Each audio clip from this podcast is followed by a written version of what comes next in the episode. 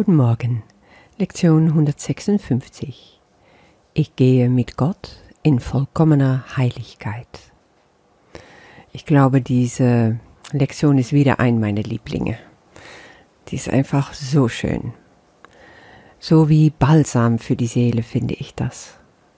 In Paragraph 1 geht Jesus gleich mit dem Auftakt los, der einfach auch der Ton setzt für diese ganze Lektion und das ist der Begriff Ideen verlassen ihre Quelle nicht. Das ist etwas, was im Kurs in Wundern in den Text an verschiedenen Stellen immer wiederkommt, auch in verschiedenen Lektionen wiederkommt, in Lektion 167 und 132 zum Beispiel, oder auch in Kapitel 26 vom Text. Wir sind wirklich, weil wir als Idee Gottes wirklich sind. Darum geht es zum Beispiel in Kapitel 26. Und da heißt es, Ideen verlassen ihre Quelle nicht und ihre Wirkungen sind nur dann dem Scheine nach getrennt von ihnen. Gedanken sind vom Geist.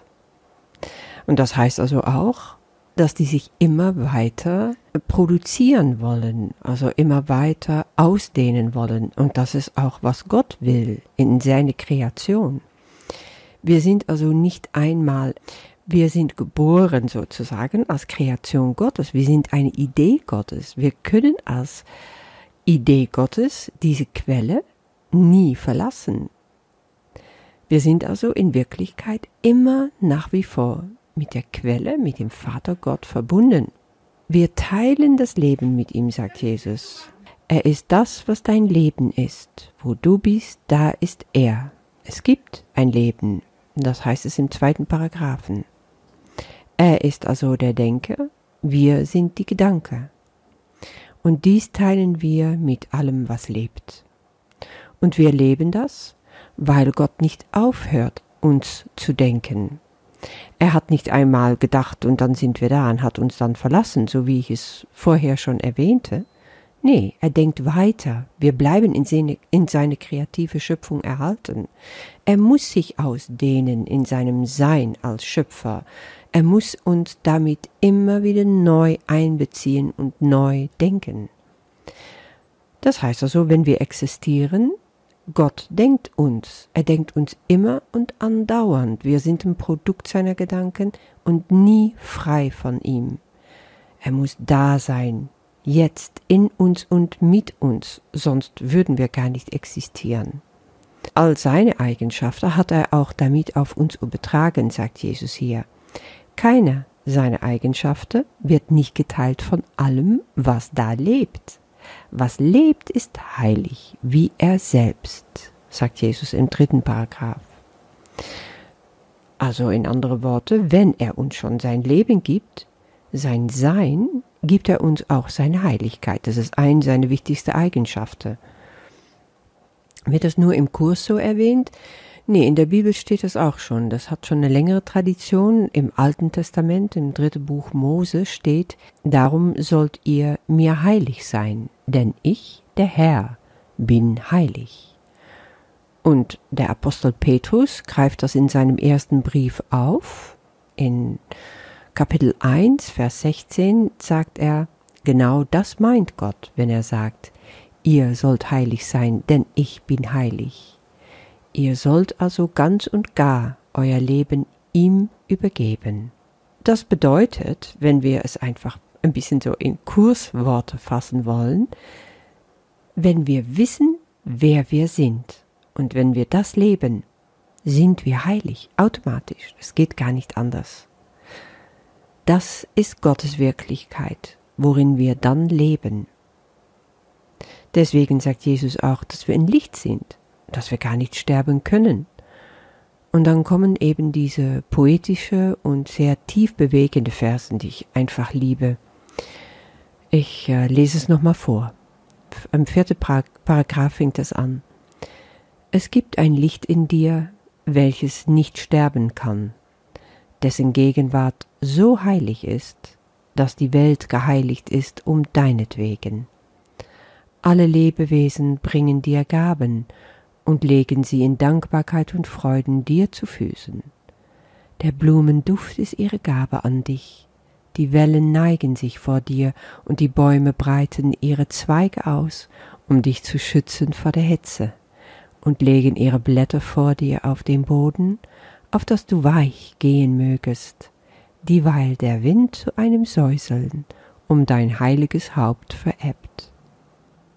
Das Licht in dir ist es, was zu erblicken sich das Universum sehnt.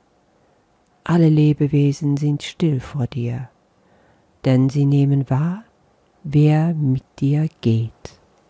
Das Licht, das du trägst, ist ihr eigenes, und somit sehen sie ihre Heiligkeit in dir und grüßen dich als Erlöser und als Gott.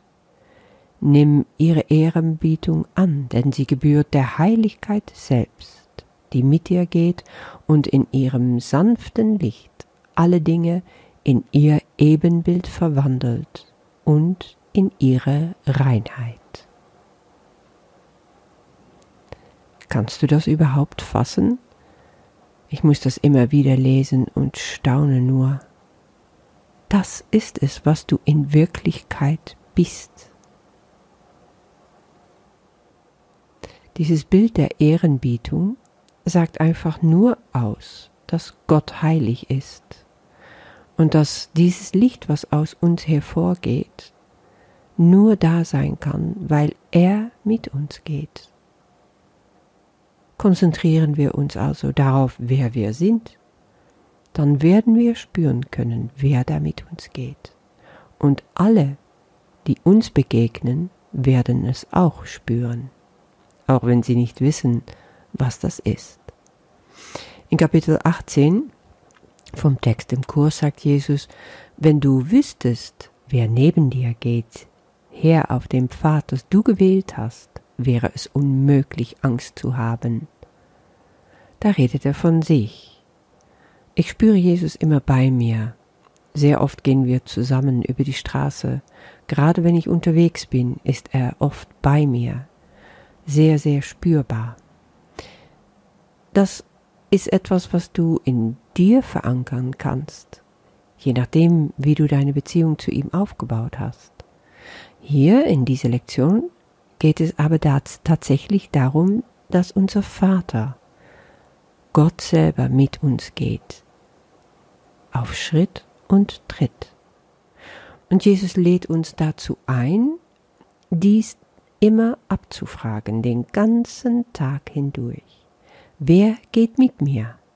Diese Frage sollte man sich tausendmal am Tag stellen, bis die Gewissheit im Zweifeln ein Ende gesetzt und den Frieden begründet hat.